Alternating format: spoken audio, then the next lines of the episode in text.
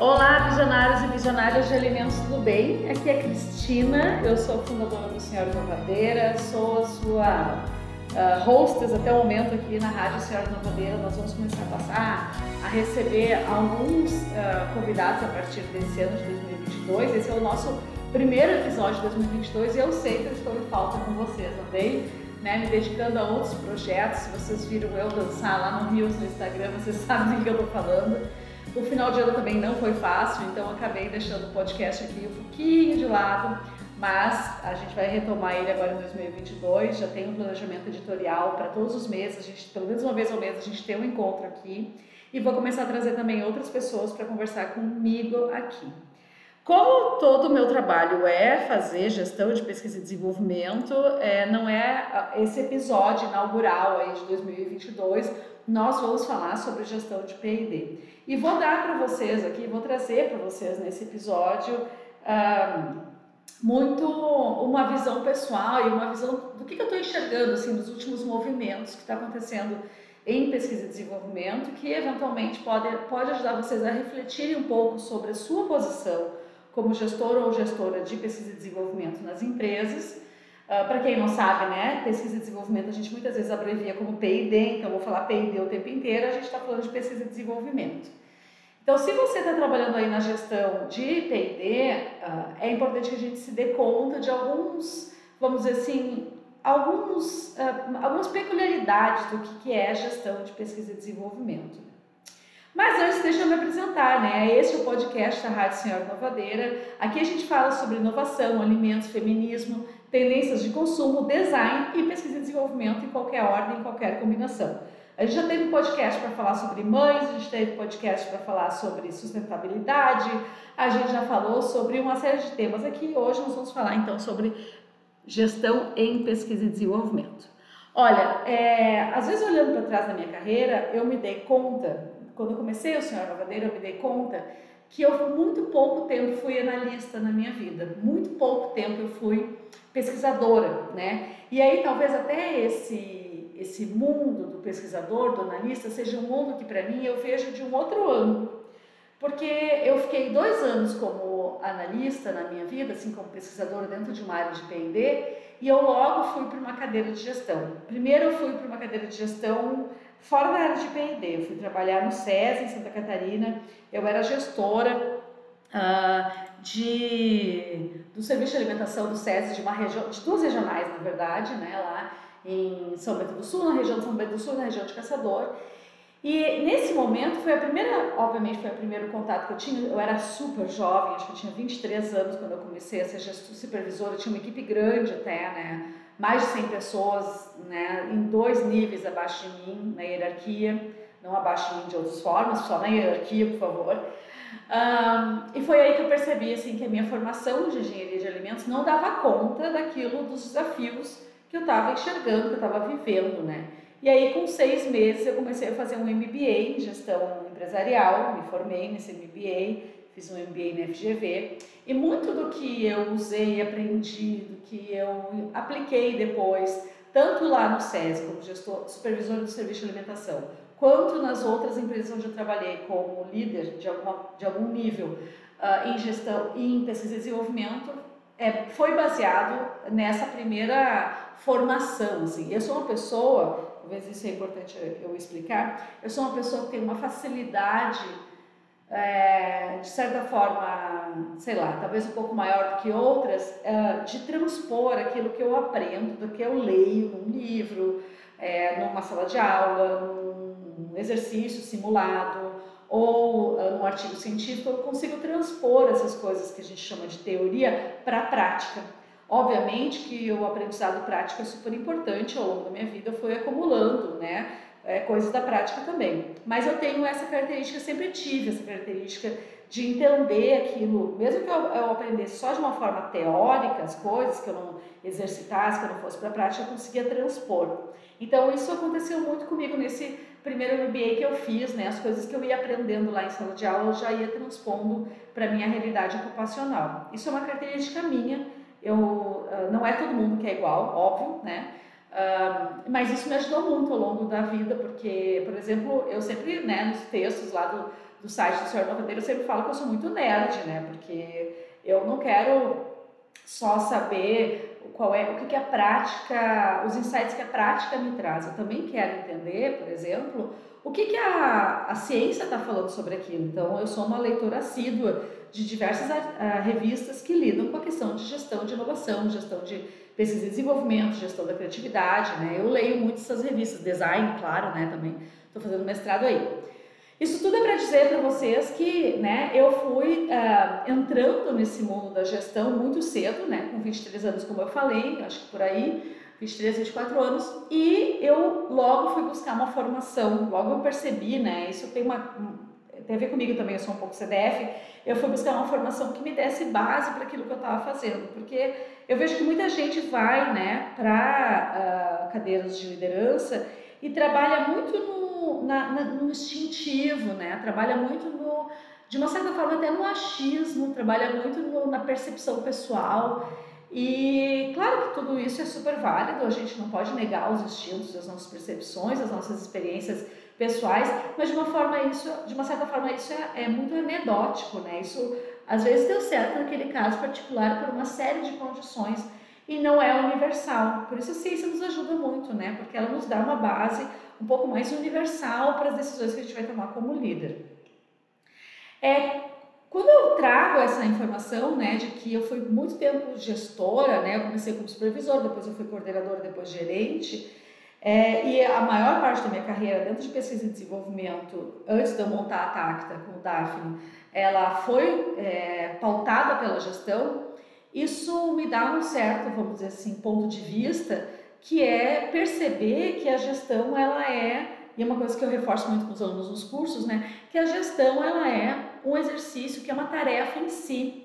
É, eu vejo assim um dos, uma das coisas que eu quero falar sobre gestão de P&D aqui com vocês é que eu vejo muito ah, pesquisadores que são promovidos a uma cadeira de gestão, que seja supervisão, coordenação, e o que eles passam a fazer, eles e elas passam a fazer, na verdade, é ah, projetos de mais complexidade, né? E aí eles são atropelados pelas exigências que a gestão te dá, que são exigências mais relacionadas a planejamento, mais relacionadas à relação, mais relacionadas à comunicação, mais relacionados a um outro nível, né? Que não é um nível de projeto, a gente meio que sobe de nível de projetação e a gente vai para o nível de projetação, até eu falei sobre isso num, num texto que eu soltei ontem lá no Senhor Novadeira, a gente vai para um nível de projetação que está relacionado é, ao projeto do processo de pesquisa e desenvolvimento daquela empresa particular, dado o contexto onde a gente está, dada a situação, a situação onde a gente está, dadas as condições onde a gente está. E o gestor é esse, gestor ou a gestora é essa, é, é essa, esse maestro ou essa maestrina que deve articular todos os recursos que aquela empresa tem, que sejam pessoas, que sejam que seja o orçamento, que seja equipamentos, matérias-primas, para que os desejos estratégicos, as orientações estratégicas relacionadas à inovação em produto ou em serviço se transformem, de fato, não só em desejos, mas que se concretizem em novos negócios, em novos produtos, em novos uh, serviços. E eu vejo que muitas vezes a gente não se dá conta de que vai haver essa mudança quando a gente passa por uma cadeira de gestão, seja ela em qualquer nível. Não é só, às vezes a gente pensa assim, ah, eu vou ganhar uma equipe, e aí o que é óbvio, né, o que todo mundo já de cara percebe é que, ah, vou ter que gerir férias, vou ter que, vou ter que acompanhar os projetos dos meus colegas, que agora não são mais meus colegas, uh, vou, estar em reuniões né, de, com a diretoria ou com outras lideranças, vou ter que negociar prazos, Vou ter que negociar conflitos é, da equipe, da equipe com outras equipes, entre equipe. Tudo isso, de fato, são coisas que a liderança tem que fazer. Mas tem uma questão que a liderança tem que fazer, que é a projetação do processo de pesquisa e desenvolvimento daquela empresa, que é o que eu falei antes. E muitas vezes a gente demora um pouco assim para enxergar que a gente está nesse papel que é nosso papel como gestores, gestoras de pesquisa e desenvolvimento, por exemplo, pensar, ok, temos um briefing, esse é o melhor briefing que a gente poderia ter, esse processo funciona, quais evidências que eu tenho para que esse processo esteja de fato ocorrendo adequadamente? Quem é que deveria responder esse briefing? Como esse briefing é aprovado? Temos uma reunião para fazer gestão de portfólio de inovação?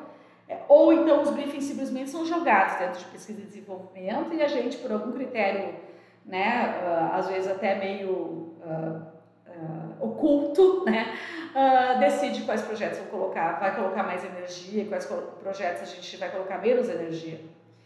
É, é função dessa gestão, então, de pesquisa e desenvolvimento, ter esse tipo de reflexão, e não só reflexão, né? Ter esse tipo, né?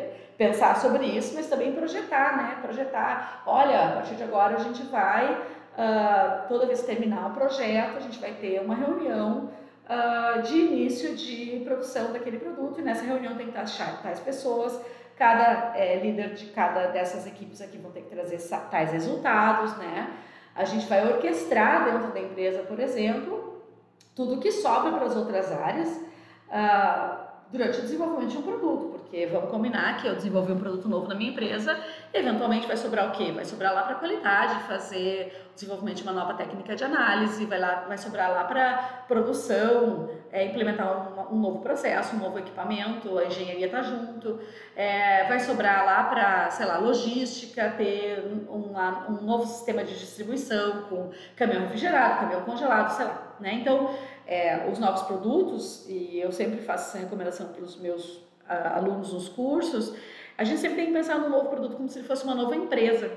Então, se a sua empresa não existisse, você fosse do P&D, ela não ia ter tudo certo já organizado, né? Laboratório, é, produção, uh, armazéns para matéria-prima, para produto acabado, isso, nada disso ia existir. Então, se você fosse o P&D de uma empresa que estava surgindo agora, cada novo produto você tinha que pensar não só em fórmula, é, processo, rotulagem embalagem, você ia ter que pensar no todo.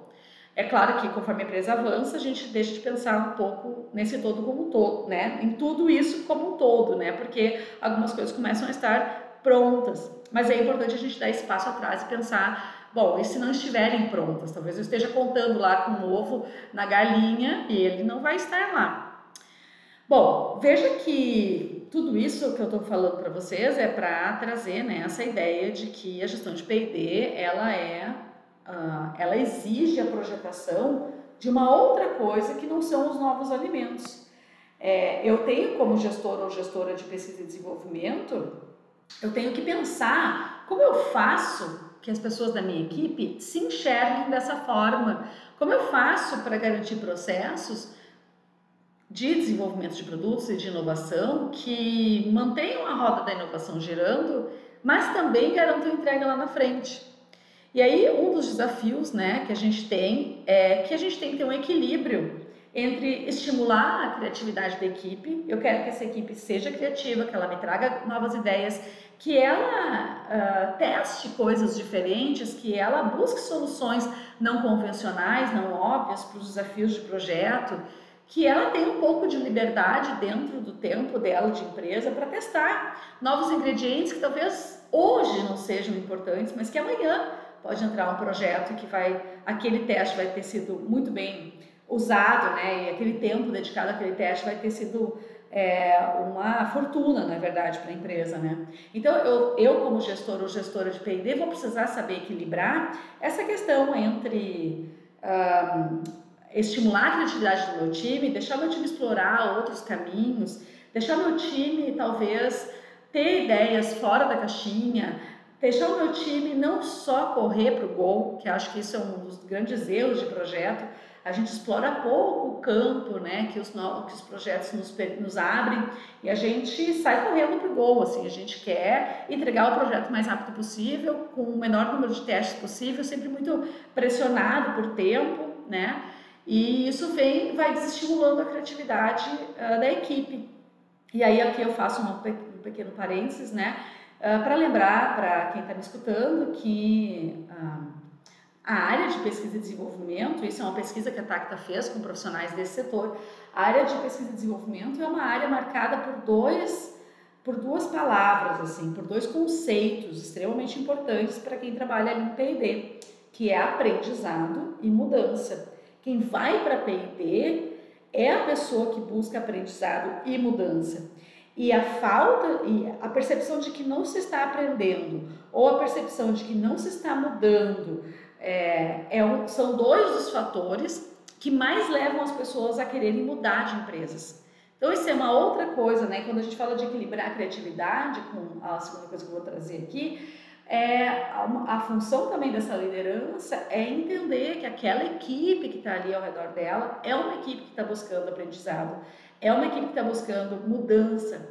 E a gente tem que permitir que essa criatividade se dê para que essa equipe se mantenha estimulada, motivada, engajada, né? Nada pior do que uma equipe de desenvolvimento de produtos que não está engajada com os propósitos da equipe, que não pega junto, que não regaça as mangas. Eu tenho certeza absoluta que vocês sabem uh, de situações em que vocês próprios estiveram não engajados ou que vocês viram outras pessoas não engajadas que simplesmente lavavam as mãos, iam para casa e dane-se o que estivesse acontecendo ali, né?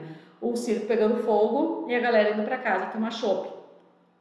Isso também não quer dizer que a gente tem que né, tirar o corpo das pessoas assim na empresa, não é isso também. Mas a gente sabe que um nível de engajamento tem total relação com a qualidade dos projetos.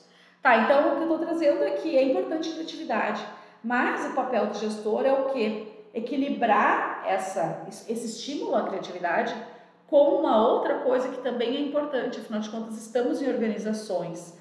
É, a maior parte de nós trabalha em organizações com fins lucrativos e que tem como principal, vamos dizer assim, epistemologia o pragmatismo.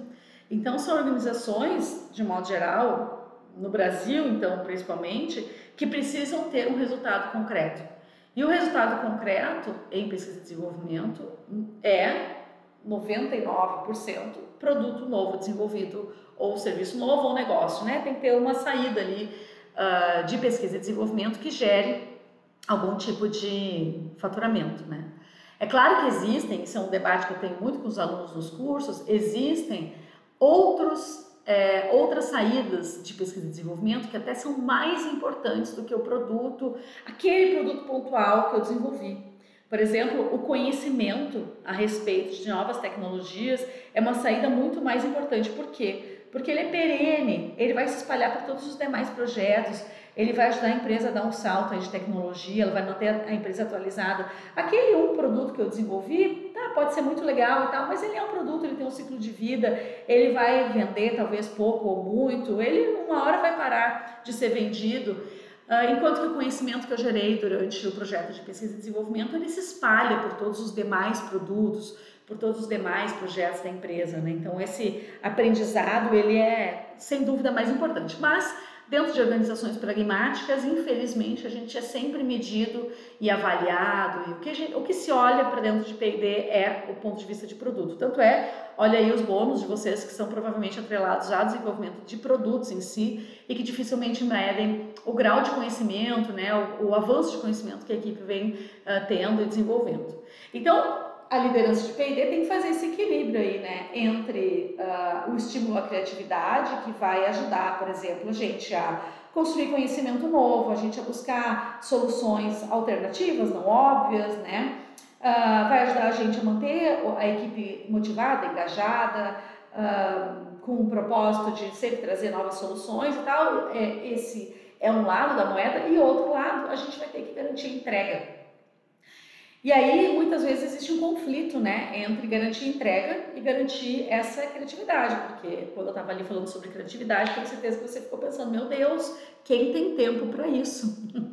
né? Você não pensou isso? Pensou, né? Eu tenho certeza que você pensou isso. Então, quem tem tempo para isso? Talvez ninguém tenha tempo para isso, mas a gestão de PD tem que entender que ela vai fazer esse equilíbrio e também brigar por esse tempo internamente. A gente tem que estimular a criatividade da nossa equipe, porque senão a equipe começa a se comportar como robozinho. E aí robozinho faz o que é mandado.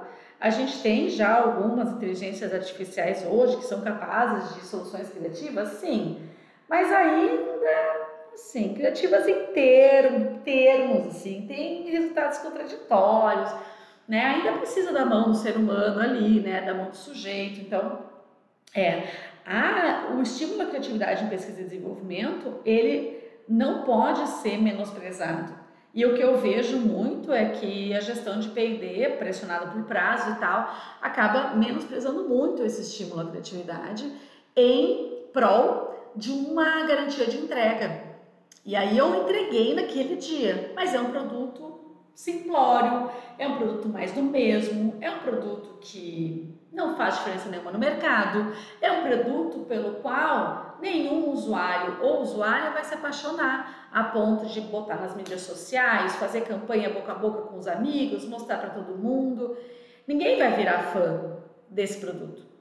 Porque é um produto pouco criativo, é um produto que não, né, não olha ele, a, não é só o produto que é pouco criativo, mas a criatividade também está em receber o briefing e observar as nuances daquele briefing e atender aquele briefing de uma forma criativa, de uma forma mais abrangente, de uma forma mais guarda-chuva e não só de uma forma direta ao ponto, pragmática, com ideias óbvias que todo mundo já teve. Só mais um biscoito de morango no mercado. Quem precisa? Vamos lá no supermercado contar quantos biscoitos de morango existem, quantas salsichas existem, quantos sucos de laranja existem. Vamos lá contar quantas farinhas existem. O consumidor, o usuário, a usuária já está careca, né? Uh, de ter opções dessas categorias mais, vamos dizer, comuns, né? A gente precisa é de coisas diferentes, é de, de não só diferentes, mas mais importante do que diferentes é, é é, novos produtos, serviços, negócios que resolvam os nossos problemas atuais. E aí eu vou trazer a segunda questão que eu queria trazer aqui para você sobre gestão de pesquisa e desenvolvimento é que para a gente entender quais são esses problemas atuais do mercado, é, quais são as jornadas pelas quais as pessoas estão passando, eu preciso entender um pouco de gente. E aí, outra complexidade aí da gestão de pesquisa e desenvolvimento é que a gente tem que estimular os nossos, a, a, nossa turma, né, a nossa equipe de pesquisa e desenvolvimento, não apenas no caminho é, de, de se desenvolver cientificamente, tecnicamente, tecnologicamente, não apenas de visitar feiras de ingredientes, feiras de equipamentos, de fazer relacionamento com fornecedores, não apenas de fazer mestrado, doutorado na área técnica, uh, não apenas fazer cursos bem técnicos, né, sobre tecnologia, sobre legislação e tal, mas também que essa turma e a gente mesmo, como gestor ou gestora de P&D, possa entender de gente. Porque a gente habita um mundo que é muito mágico, né? Esse mundo dos alimentos, que ele tem essas duas facetas, né? A gente tem uma faceta claramente técnica, a gente precisa de muita ciência, tecnologia, engenharia de alimentos e nutrição para conseguir dar conta é, de desenvolver os produtos que a gente quer desenvolver. A gente precisa entender de todas as bioquímicas, todas as operações unitárias, né, de todas as transferências de calor aí. Quem se lembra, hashtag sofremos, não é? A gente tem que entender tudo isso para conseguir desenvolver os produtos que a gente precisa desenvolver, mas isso não basta. Porque os alimentos, e é uma coisa que eu venho trabalhando com vocês aí desde o lançamento da Senhora Novadeira, os alimentos, eles têm um, eles habitam uma esfera simbólica tão importante que existe, por exemplo, antropologia de alimentos, sociologia de alimentos, existe toda uma disciplina de food design que se, uh, se dedica, essas disciplinas todas que eu comentei agora, que se dedicam a entender as relações sociais dos sujeitos com o alimento. Tem uma pesquisadora, inclusive, que fala que o alimento pode ser considerado a commodity consumível final. Ele atua na construção de uma cosmologia, ou seja, a cosmologia ela é uma organização de todos os símbolos que estão ao meu redor, nesse caso. E ele age para definir as fronteiras entre o eu e o outro. Olha só que interessante, o alimento age para definir as fronteiras entre aquilo que sou eu e aquilo que é o outro. Afinal de contas, eu como certas coisas e o que eu como me define. E o outro come outras coisas e o que ele come lhe define. Obviamente, outras coisas também ajudam a definir essas fronteiras, mas o alimento é uma delas, né? Ele é um dos produtos de consumo com o qual a gente tem uma das relações mais simbólicas. ela é afetada pela história, pelos laços familiares, pela nossa própria identidade. E a gente, eu sempre gosto de lembrar, né, para os nossos visionários, guardiões de alimentos, que o alimento ele está intimamente relacionado ao conceito de eu e de identidade. Que a gente não come apenas por aspectos nutricionais ou de indulgência, mas também por uma série de aspectos simbólicos que às vezes são até difíceis de serem verbalizados. E se a gente for pensar de todos os produtos de consumo, pensa aí, ó, carro, vaso, cadeira, tênis, roupa, tem apenas dois produtos de consumo cujo consumo se dá pela ingestão. Um deles são os fármacos e o outro é o alimento. Então não é à toa que a gente se que a gente né, é, desenvolve uma relação extremamente simbólica com o alimento, afinal de contas, ele se transforma em nós ali no futuro. Né? As nossas células do nosso corpo são todas formadas por alimentos que a gente consumiu em algum momento da nossa vida. Bom, olha só que interessante então é esse essa esfera onde a gente atua como gestores de pesquisa e desenvolvimento. A gente pode olhar para o alimento de uma forma extremamente técnica, científica, tecnológica, engenheirada, uh, mas a gente não vai poder se esquecer que esse é um produto extremamente simbólico. A gente até poderia se esquecer que o tijolo é um produto simbólico, que uma ponte é um produto simbólico, né? A gente poderia se esquecer que, sei lá, uh, um equipamento que vai, né? A gente vai usar lá dentro da, da fábrica é um produto simbólico. Talvez esses alimentos, talvez os aspectos simbólicos desses alimentos, desses produtos, eles não sejam assim tão visíveis, não sejam tão relevantes, apesar de que tudo, o homem ele é um é, o homem e a mulher, né, o ser humano, ele, ele, ele é um conferidor de simbologias das coisas, tudo vira símbolo para o ser humano, né? Então, é, a gente não pode ser simplista a ponto de dizer que um tijolo não tem simbologia também, né? Não é um símbolo de algo para alguém. Ele é. Uh, tanto é que a gente usa metáforas, né, com tijolos e tal na nossa, na nossa vida como um todo, né? Mas o alimento, ele é extremamente mais carregado de simbolismos. E aí, como pessoas que trabalham na, dentro do contexto de alimentos, dentro da inovação de alimentos, a gente não pode desconsiderar isso.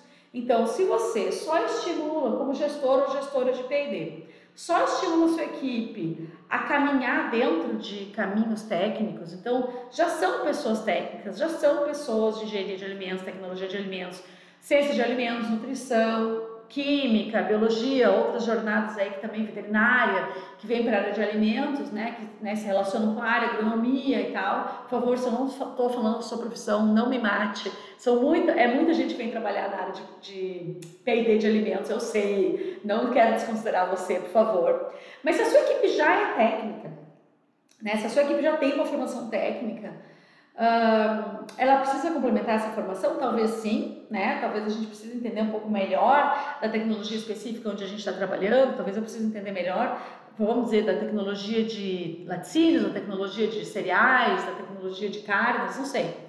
Uh, da tecnologia de produtos veganos, né? Como a gente está vivendo agora uma onda bastante forte. Com certeza, é, é, esses, é, isso, nada que eu estou falando aqui invalida a gente continuar se aprofundando tecnicamente uh, nas, nossas, nas nossas áreas né, de atuação. A questão toda é que a gente não pode só fazer isso, né? E, e eu vejo que esse é um erro, assim, bastante frequente que acontece aí, uh, por exemplo, nos planos de treinamento das equipes de pesquisa e desenvolvimento, que são planos que lidam com a pessoa como se ela fosse, como se ela estivesse habitando um ambiente meramente técnico, mas você está desenvolvendo alimentos, não, esses alimentos eles não são algoritmos que você vai colocar dentro do equipamento. Esses alimentos são produtos consumidos por pessoas. Então, se a gente quer, né, a gente falou sobre criatividade lá atrás, né, se a gente quer uh, que a nossa equipe seja capaz de pegar um briefing, olhar para aquele briefing e atender aquele briefing de forma criativa, a gente vai ter que fazer um esforço, e talvez seja pedir demais de uma pessoa da área técnica, mas eu sei que tem alguns que são capazes dessa, desse, uh, dessa ambidextria, talvez a gente vai ter que fazer um esforço de ser ambidextro nos nossos conhecimentos. Então, nós vamos ter que ter conhecimentos técnicos, a gente sempre vai ser valorizado por eles, né? Mas também vamos ter que ter esse conhecimento do humano.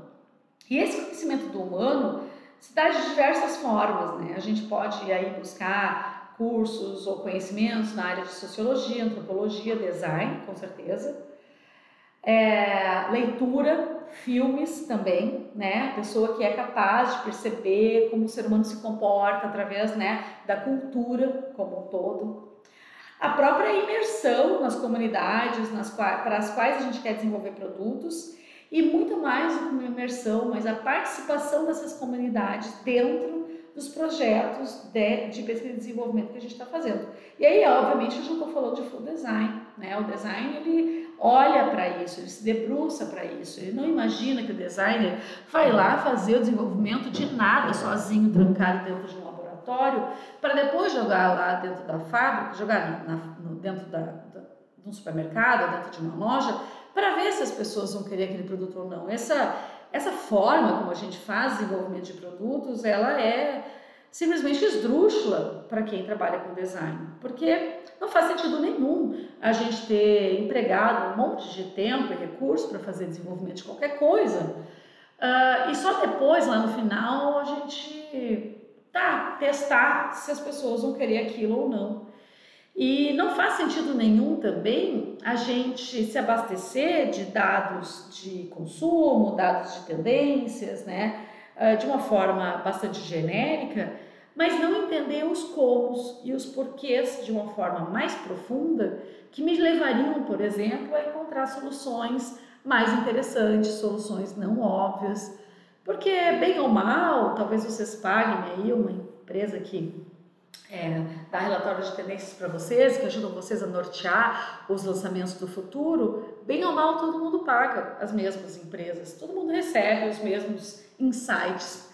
A diferença está justamente uh, no insight que eu sou capaz de fazer com aqueles dados que eu recebi. E esse insight, ele tem que ser, vamos dizer assim, perfumado, ele tem que ser aprofundado, ele precisa ser burilado com base em, no conhecimento do comportamento das pessoas e do movimento que a sociedade está fazendo. Eu acho muito interessante quando, e, e alerto isso para vocês já há muitos anos lá no Senhor Novadeira, acho muito interessante quando eh, as pessoas elas é, é, vão é, criticar os movimentos que a sociedade está fazendo como se a crítica que a indústria faz a esses movimentos fosse capaz de mudar a sociedade. Os valores da sociedade são muito maiores que a indústria. Por maior que a indústria seja, os valores da sociedade são maiores do que a indústria. E é claro que a indústria também faz parte desse, dessa movimentação de valores. E a gente não pode esquecer, por exemplo, que quem colocou sem conservante no rótulo é quem disse para o consumidor que conservante era uma coisa que ele, talvez ele não quisesse ter no rótulo, né? Assim, uh, o consumidor talvez nem soubesse o que era conservante, não estava muito atento a isso, mas a gente moldou essa, esse mercado, essa sociedade também. A gente participou disso. Então, uh, mais do que criticar as movimentações da sociedade, talvez o papel de quem trabalha, talvez não, o papel de quem trabalha em pesquisa e desenvolvimento, o papel de quem trabalha em inovação é principalmente entender e trazer essas mudanças para dentro dos projetos. Entender que um projeto hoje que sai em 2022, ele precisa ter aspectos de sustentabilidade muito bem trabalhados em toda a concepção do projeto. Não dá para ser algo que a gente, ah, tá, lá em 2025 a gente vai melhorar isso aqui. Estamos consumindo muita água nesse projeto, mas não importa. Precisamos? Não, não precisamos. A gente está vivendo hoje crises hídricas, né? Aqui, por exemplo, onde eu moro, uma crise super forte, secas atrás de secas em vários anos, e isso só tende a se alarmar. E em vários lugares do mundo, a gente está vendo enchentes, a gente está vendo terremotos, a gente está vendo tufões, a gente está vendo climas extremos, né? No Horizonte 2021, eu falei sobre como é, Os eventos climáticos extremos dobraram nos últimos 30 anos. Dobraram 100% de aumento. Né? Então a gente não pode fazer de conta que a gente não faz parte desse mundo, que é só os outros que tem que arrumar, que tem que pensar nesses projetos. Então, é, por exemplo, uma das movimentações super importantes que a gente está vivendo é justamente a movimentação de sustentabilidade. Então, não faz sentido a gente hoje desconsiderar que a sociedade está fazendo um movimento em prol de sustentabilidade nos nossos projetos. E veja que para resolver sustentabilidade nos projetos, claramente vamos precisar da técnica, da ciência, da tecnologia, da engenharia de alimentos. Então veja que bonito que é quando eu sou esse ser, né? Quando eu sou esse esse gestor ou essa gestora ambidextro. Eu penso tanto no hoje quanto no futuro, eu penso tanto no técnico quanto no humano. Eu entendo que eu estou dentro de um universo, de um contexto alimentar, que é um contexto que não é só técnico. E por que, que eu estou falando isso aqui, né? Porque a gente tem pesquisa na Tacta, vocês podem até baixar lá no site da Tacta, que mostra que uh, 51% das equipes, das, dos profissionais que trabalham em equipes de P&D são oriundos da engenharia de alimentos. Os outros 49% somam todas as outras profissões. Então, a gente tem uma concentração profissional dentro da engenharia de alimentos que é claramente uma profissão extremamente técnica, somos altamente né, treinados na técnica, na ciência e na tecnologia e na engenharia, né? Uh, nós temos uma concentração altíssima desses profissionais. E a gente quase não vê dentro das equipes de P&D nutricionistas, se não me engano, são 3,2% dos profissionais são nutricionistas dentro de P&D. A gente não vê sociólogos, a gente não vê um, designers, né? A gente não vê esses outros profissionais que poderiam trazer esse olhar mais humano para dentro dos nossos projetos. O que me parece, assim, até uma certa... É um paradoxo, porque, como eu falei, né, alimentos, assim, não faz sentido a gente não ter um olhar humano quando a gente está desenvolvendo alimentos por toda simbologia, por todo o simbolismo que o alimento carrega no seu consumo. É, outra questão que eu acho que é importante a gente perceber quando a gente está fazendo gestão né, de pesquisa e desenvolvimento é que a gente, quando sobe essa cadeirinha aí, a gente vai passar a ter um papel, vai passar a ter um, um, um relacionamento com uma turminha lá que se chama alta direção. Né? Quem já teve essa relação aí sabe de quem eu estou falando. E essa é uma turma, normalmente nas empresas, principalmente quanto maior a empresa, talvez maior é o que eu, mais marcante é o que eu vou falar, essa é uma turma que é muito pressionada para reduzir o risco da empresa. Então é uma turma muito avessa ao risco, que tem que garantir são muitas vezes pessoas de mercado, diretores e diretoras de mercado, que têm que garantir a entrega de um determinado resultado no final do ano. Então, para isso, são extremamente avessos ao risco. E muitas vezes são pessoas que não têm qualquer qualquer experiência com inovação. Olha, olha na empresa de vocês, qual é o currículo dessas pessoas, se é você também que está me escutando, olha, faça aquele meia culpa, será que você tem experiência com inovação? Porque o comum, aliás, todo mundo vai dizer, ah, sim, eu sou uma pessoa inovadora, isso é, todo mundo, isso é, é a mesma coisa que dizer que eu respiro, né, eu sou inovador. Não é verdade. Nem todo mundo tem experiência com inovação. Porque se você vem da área de finanças, da área comercial, da área de produção, da área de qualidade, você não tem experiência com inovação. Sinto lhe dizer. Essas áreas não lidam com a inovação. A inovação é fazer vir o novo. E quando a gente está falando sobre comercial, sobre produção, sobre qualidade, a gente está falando sobre uma outra hashtag, que é a hashtag padronização, que é a hashtag da gente garantir o resultado no final do mês. E para garantir o resultado no final do mês, não me venha com ideias loucas. Não me venha com criatividade. A gente tem que seguir o processinho aqui e no máximo a gente faz mudanças incrementais. Então, sim, a gente tem mudanças na produção, no comercial, no vendas, no financeiro, mas essas mudanças são, de modo geral, incrementais. Ao passo que quem trabalha com inovação, quem trabalha com pesquisa e desenvolvimento, está sempre exposto ao risco. Ah, que risco é esse? Olha, risco de, por exemplo, a gente simplesmente não conseguir entregar o projeto. Então é bem importante a gente se dar conta disso, porque lá em cima eu vou, eu saio, sou analista, pesquisador, né, pesquisadora, vou para uma cadeira de gestão e passo a sentar na mesa da reunião da diretoria. Ao meu redor eu tenho que me dar conta que está todo mundo reduzindo o seu risco, enquanto que eu, pobre de mim, sou aquela pessoa que está aumentando o risco da empresa. Porque estou tateando futuros, como diz meu amigo Fernando de Jesus, querido, estou tateando futuros, estou é, testando possibilidades de novos produtos, novos processos, novos projetos que nem sempre vão dar certo e que vão trazer mudanças para todas as demais áreas. Então, é muito difícil essa diretoria entender isso, caso ela não tenha tido né, uma exposição ao risco e caso ela tenha essa mentalidade de aversão ao risco, que é normal, típica de diretoria, e também caso ela não tenha uh, experiência com inovação. Então, um outro papel importante de quem vai para a gestão de inovação não e de P&D não é reclamar da diretoria é entender, olha aí como é importante a gente entender o ser humano ou não, é entender que o modelo mental dessa turma foi moldado com outras experiências, com outras bases. E não vai adiantar nada, assim, não vai ter qualquer fruto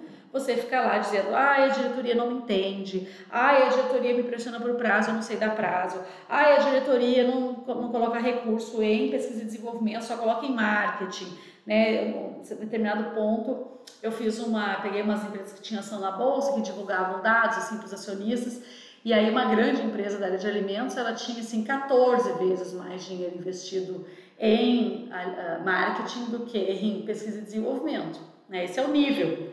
Né? A gente tem o Pintec 2017, que é o mais recente que a gente tem divulgado, acho que foi divulgado em 2020, se não me engano, uh, e ele fala que um, as empresas de alimentos um, investem é, em torno de uh, 17% do investimento que vai para a uh, área de inovação é investimento em atividades de pesquisa e desenvolvimento interna, mas 20% do investimento que vai para a inovação vai para marketing e 51% do investimento que vai para inovação vai para aquisição de equipamentos, máquinas e equipamentos. Então, muito mais fácil ir lá comprar uma máquina do que botar dinheiro para a galera trabalhar aqui internamente. Então, é, P&D de alimentos ainda é altamente pouco, tem pouco recurso, né? E se a gente for pegar a indústria de transformação como um todo, né, que é o grupo do qual a indústria de alimentos faz parte, todos os demais indústrias de transformação colocam 36% do investimento de inovação em atividades internas de P&D, enquanto que alimentos é só 17%. É, então, assim, a gente vai ter que lidar, inclusive, com a falta de recurso. Então, o papel do gestor, da gestora de P&D é o quê? Mostrar o que é P&D, mostrar o que é inovação, é catequizar essa galera, evangelizar essa turma, porque não é uma turma que tem experiência com isso. E a gente já tem que sair desse pressuposto. Não conhece, acha bonito, já escutou a palavra inovação mil vezes. Quando vai em conta de negócios, descobre que tinha que estar tá fazendo inovação e não está. Bom, se você é essa pessoa dentro da empresa que sabe o que é inovação, que sabe o que é pesquisa e desenvolvimento, que sabe para que lado o mercado está indo, tanto do ponto de vista de tecnologia quanto do ponto de vista de mudanças do mercado, pois seja essa pessoa internamente, inclusive nas reuniões, né? Tenha reuniões para falar de inovação. Apresente-se como essa pessoa que traz inovação para a empresa e que pauta a empresa do ponto de vista de inovação e não só é pautado. Então, o que eu vejo muitas vezes são gestores e gestoras de pesquisa e desenvolvimento muito submissos, né? Muito reativos e, e pouco ativos. Então a gente precisa nessa cadeira de gestão de P&D ou gestão de inovação que de maior, uma maior atividade, de uma maior proatividade, de que a gente possa pautar, porque a gente não pode olhar para o redor pensando assim, nossa, todo mundo sabe mais do que eu sobre inovação, pelo contrário, né? Tem poucas áreas que vão saber é, sobre inovação dentro das empresas. E aí, né, para finalizar, veja tudo isso que eu falei aqui, já estamos falando um tempão, espero que vocês estejam gostando aí desse uh, desse, nosso, desse nosso episódio do podcast Rádio Senhora Novadeira. Para finalizar, eu quero lembrar um negócio para vocês. Uma das coisas mais importantes que vocês têm que aprender, têm que desenvolver, e vocês possam, podem ir atrás, inclusive, para se, se estimular também, é desenvolver uma coisa que a gente chama de pensamento complexo. Uh, no final dos anos 90, ali por aí, no início dos anos 2000, surgiu uma nova teoria que se chama, uma nova epistemologia que se chama teoria da complexidade. A gente descobriu que o mundo é extremamente mais complexo do que aquilo uh, que a gente pensava no passado e que soluções simplificadoras, simpl soluções redutoras que tentam ser tipo uma bala de prata. Ah, se eu fizer isso resolve, são soluções que não resolvem, uh, que não dão certo nesse mundo complexo. Mesmo soluções sistêmicas não dão certo, porque na complexidade a gente entende que os sistemas são abertos, eles estão sempre trocando com o meio e eles estão sempre se alterando. Então, dar conta dessa complexidade com soluções simplificadoras, estilo bala de prata, não resolve. Então, a gente precisa resolver, a gente precisa ter esse pensamento complexo que consiga abarcar toda a complexidade do mundo, que é a realidade que nós vivemos. Então, se você Talvez seja um pouco duro de dizer isso, mas se você é essa pessoa que gosta de soluções fáceis, que pega o briefing, sai resolvendo, que vai lá e chega lá, ah, esse produto aqui resolve o briefing e não tem mais nenhum outro, você está resolvendo briefings como nos anos 80 ou nos anos 70, até diria antes. Briefings atuais, dentro da complexidade do mundo, várias ações que as empresas fazem, volta e meia viram tiros no pé. Por quê? Porque não lidam com a complexidade daquilo que, com, que é a realidade daquilo com o qual elas estão lidando. Lidam com os problemas de uma forma muito facetada, ou seja, olhando para os problemas apenas por uma faceta. E a gente precisa entender aquilo que a gente recebe como demanda de uma forma complexa. Então, um, um teórico para vocês lerem se chama Edgar Morin, um filósofo francês. Vale a pena vocês uh, acompanharem, lerem os livros dele, também os escritos dele. O cara tem 100 anos, lançou recentemente na pandemia um livro novo, então recomendo para quem quiser se aventurar um pouco no mundo aí da complexidade. Bom, a gente está chegando aqui ao final desse episódio para falar sobre gestão de pesquisa e desenvolvimento, sobre os dilemas que, a meu ver, a gente está enxergando sobre para o futuro, né, dessa, dessa, dessa prática, sobre as, as barreiras, as fronteiras que vão nos nortear aí para o futuro. E eu quero saber de vocês, né? Se vocês estão preparados para isso. O que, que 2022 é, tá, que, que 2022 reserva para a carreira de vocês? O que, que vocês aprenderam nos últimos anos? O que, que foram é, lições importantes que vocês poderiam trazer para a área de gestão de pesquisa e desenvolvimento? E o que, que vocês é, ainda percebem em si mesmos e em si mesmas como lacunas? Esse episódio também é para fazer um convite, né? Na semana que vem, dia 9 de março, a gente tem a Masterclass da formação em gestão de P&D. A Masterclass é aberta, gratuita. Vocês podem participar e entender o que é essa formação em gestão de P&D. A gente vai ter a participação da maior parte dos nossos professores da formação. E ele é um gostinho, né? Quem sabe vocês uh, queiram entrar, vocês podem também garantir a vaga né, na formação em gestão de P&D. Uh, ah, quem se inscrever uh, essa semana, até segunda-feira da semana que vem, que é dia 7, na formação em gestão de P&D, ganha uma mini caixa da inovação também, a gente vai mandar para casa de vocês, então também tem um incentivozinho aí para a formação. Mas é com esse olhar de pensar sobre o futuro, de entender a complexidade do que é ser humano, de pensar sobre quais são os aspectos dessa complexidade que, nós, que estão é, presentes na nossa atuação profissional, que a gente vai começar na semana que vem com a formação em gestão de P&D. E esse é o convite que eu tenho para fazer para vocês também. Quem quiser aí nos acompanhar nessa que é a 11 turma da formação em gestão de P&D, vem aí que a formação é, vai ser a única turma em 2022 e eu imagino que vocês vão gostar bastante. E se você curte esse podcast, gostou desse episódio, não esquece de comentar comigo nas redes sociais, me mandar uma mensagem, vou gostar de saber os seus comentários, suas reflexões sobre tudo que eu trouxe aqui nessa quase uma hora aí de conversa. Uh, não esquece de mandar esse episódio para os seus amigos, para suas amigas, para as pessoas do trabalho que poderiam escutar e que talvez vão gostar de alguns dos toques que eu dei aqui. E eu espero muito encontrar vocês no nosso próximo episódio. Tá bom, gente? Um grande abraço para todos vocês, um beijo, muito obrigada por estarem aqui comigo me escutando. Que 2022 seja incrível para todos nós e que a gente possa dar aí os avanços de carreira e de vida também pessoal que a gente está esperando. Beijão!